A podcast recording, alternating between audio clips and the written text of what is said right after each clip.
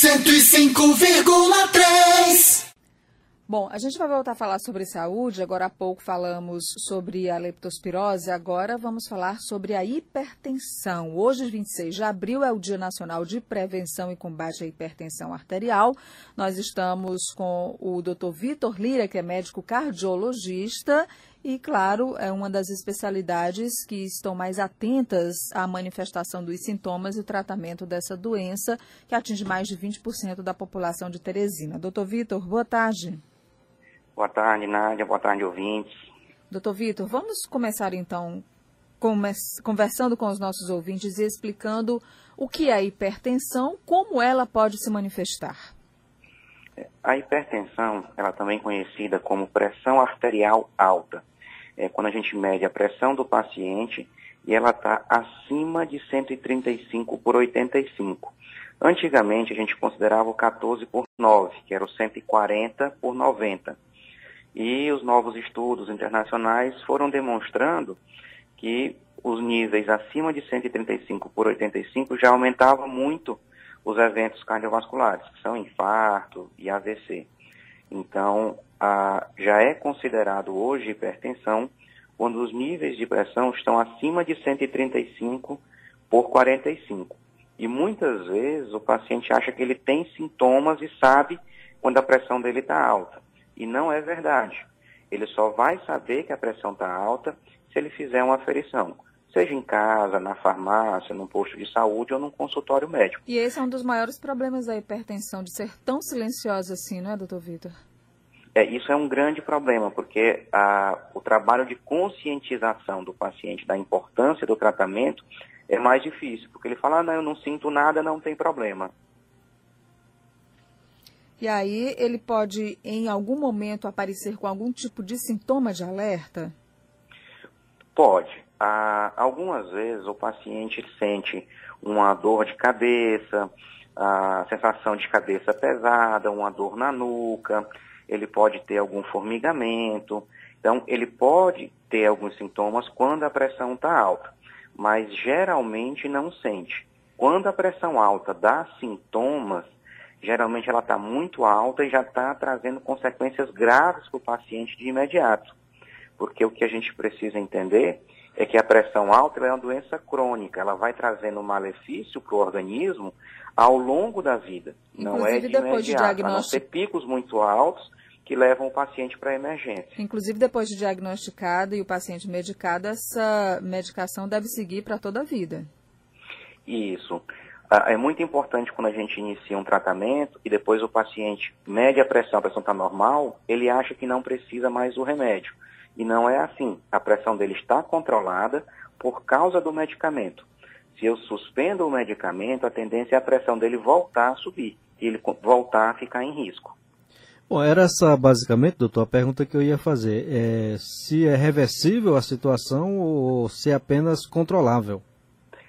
Isso. Não, ela não é reversível, mas ela é controlada, seja com medicamento, seja com estilo de vida. Então, existem alguns pacientes que eles são diagnosticados, né, com pressão alta, é iniciado um tratamento para ele com remédios e também indicada a mudança do estilo de vida. Ao mudar o estilo de vida, ter uma alimentação saudável, um hábito, a atividade física regular, pode ser que ele controle a pressão com esses hábitos e consiga retirar a medicação mas ele sempre vai ter a doença. Então, se ele não tomar o remédio e não tiver esses hábitos saudáveis, a pressão dele vai sempre voltar a subir. Doutor Vitor, quais são as causas da hipertensão? Por que, que ela aparece?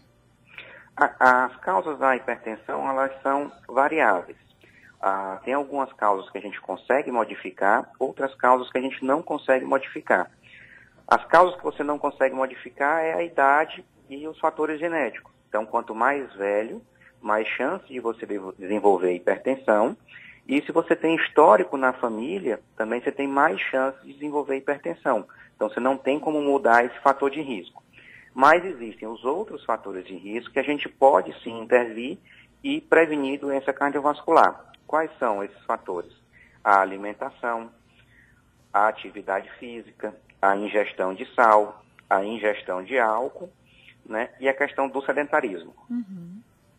Bom, importante então, em adotando práticas saudáveis de alimentação e estilo de vida, você consegue de alguma forma ajudar na, pre na prevenção então da hipertensão arterial, né?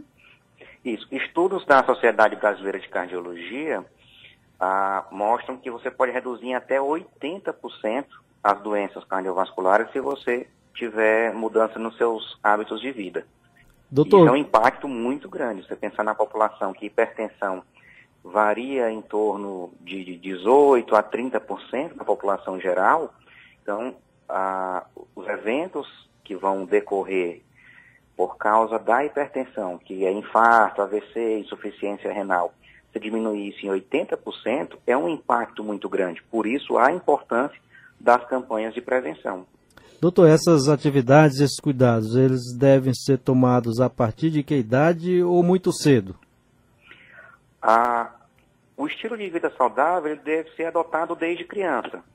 Né? É muito mais raro, mas existe também casos de crianças com hipertensão.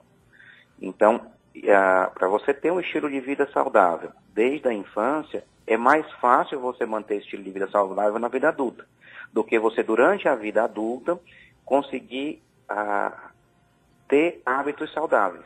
Então, é melhor começar desde a infância e ao longo da vida manter esse estilo de vida. Tá certo? Mas se você não começou ainda, pode começar agora, não tem problema. A obesidade também é um fator de risco importante, né, doutor Vitor? Isso. A obesidade, ela, além de outras doenças, ela também contribui com o aumento da pressão arterial. E é principalmente a circunferência abdominal. Então, o acúmulo de gordura na região abdominal das vísceras é que tem uma é mais associado com a, as doenças de hipertensão. A gente falou sobre atividade física, a gente falou sobre alimentação, sobre redução do consumo de sal. Falamos é, agora também sobre o peso.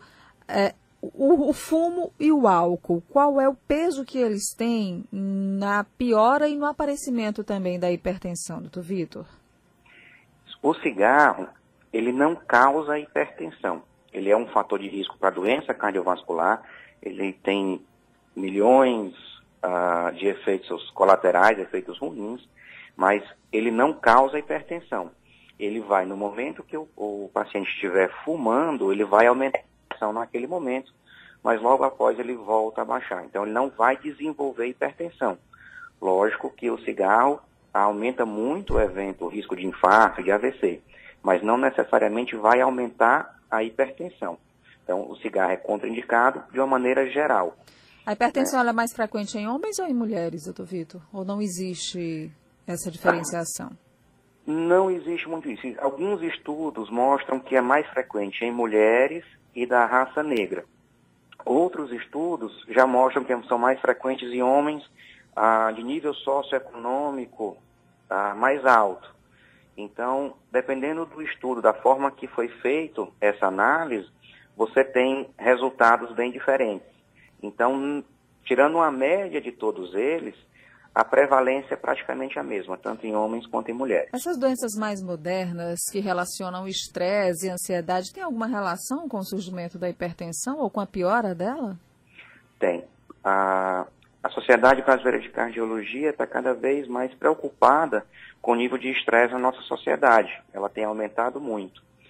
Ah, e o nível de estresse ele aumenta a inflamação no organismo. Então, com isso, ele facilita que a pessoa desenvolva hipertensão. Além disso, o nível de estresse muito alto dificulta que o paciente consiga manter o hábito de vida saudável. É difícil ele manter uma, alimentação saudável, ele normalmente vai recorrer a, a drogas como o cigarro, o álcool, o açúcar né, e carboidratos. Então, o nível de estresse faz com que o paciente também mude os hábitos saudáveis. Então, tem que ser um fator importante e tem que ser um fator combatido também. Josmo está muito preocupado aqui no estúdio, viu, doutor Lira, com tudo que o senhor falou aqui, porque ele se incluiu aqui numa série de. Não, umas, duas ou, de... umas duas ou três só. E eu me incluí em algumas também, então a gente está quase empate, viu, Zosmo? Bom, eu queria agradecer a gentileza do Dr. Lira, que acho que, imagino, possa até ter interrompido algum atendimento no consultório para conversar aqui com os ouvintes da Rádio Cidade Verde. Hoje, 26 de abril, é o Dia Nacional de Prevenção e Combate à Hipertensão Arterial.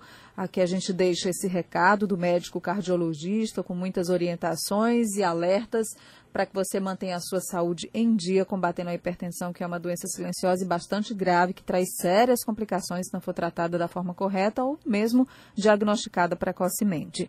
Doutor Lira, muito obrigada. Doutor Vitor Lira, conversando com a gente, médico cardiologista. Eu que agradeço o convite e espero que todos sigam aí as orientações para diminuir os eventos cardiovasculares. Obrigado. Obrigada, uma boa tarde para o senhor. 105,3